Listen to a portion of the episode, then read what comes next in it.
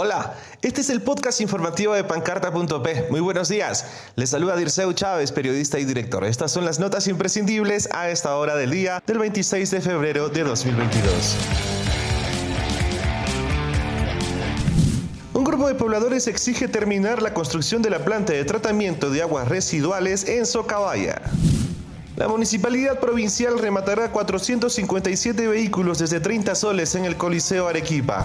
El presidente Castillo enviará un avión a la zona de conflicto entre Ucrania y Rusia para recoger a los residentes peruanos.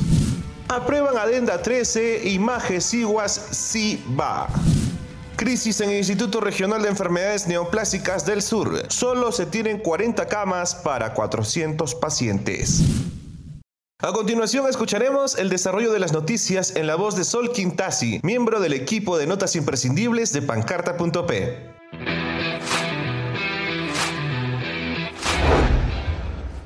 Decenas de ciudadanos de los distritos Characato y Socabaya protestaron en los exteriores del gobierno regional de Arequipa. Los pobladores exigen la culminación de la construcción de la planta de tratamiento de aguas residuales ubicada en el asentamiento humano municipal Horacio Ceballos Gámez, Socabaya. La obra, que beneficiaría a 30.000 personas, debía terminarse en el 2019. Actualmente solo tiene un avance del 30%.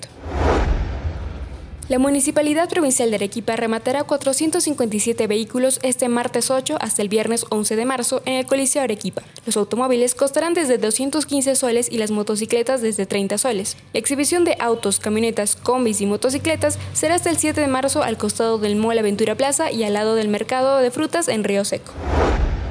El presidente Pedro Castillo anunció que enviarán un avión a la zona de conflicto entre Ucrania y Rusia para repatriar a peruanos. El anuncio fue ratificado por el ministro de Relaciones Exteriores, César Landa, quien además condenó los actos de violencia en Ucrania. Tras el anuncio del mandatario, la ex ministra de Defensa, Nuria Sparch, aseguró que el Estado peruano no cuenta con aviones que puedan volar largas distancias sin hacer paradas para reabastecerse de combustible.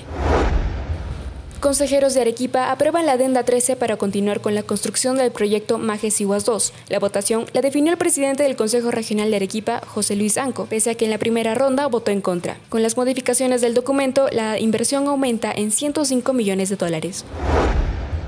El director del Instituto Regional de Enfermedades Neoplásicas, Jesús Rivera Jove, confirmó que en su hospital solo hay 40 camas disponibles para 400 pacientes. A esto se suma la crisis presupuestal y de medicamentos. Por el momento, están usando los saldos del año pasado para entregar medicinas de atención a la población con cáncer.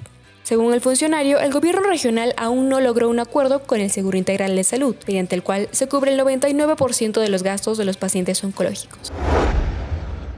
En la siguiente sección, como todos los días, el pronóstico del clima para hoy, 26 de febrero de 2022. En la ciudad de Arequipa, cielo con nubes dispersas variando a cielo nublado parcial con lluvia intermitente por la tarde. La máxima 25 grados Celsius, la mínima 11 grados. La cotización del dólar.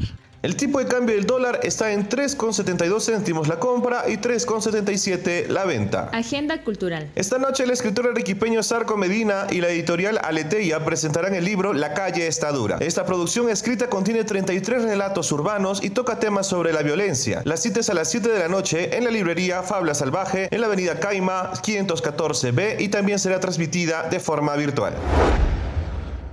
Eso es todo por hoy. No te olvides de seguirnos en nuestras redes sociales en Facebook, Twitter e Instagram. Recuerda, somos pancarta.p, periodistas haciendo su trabajo.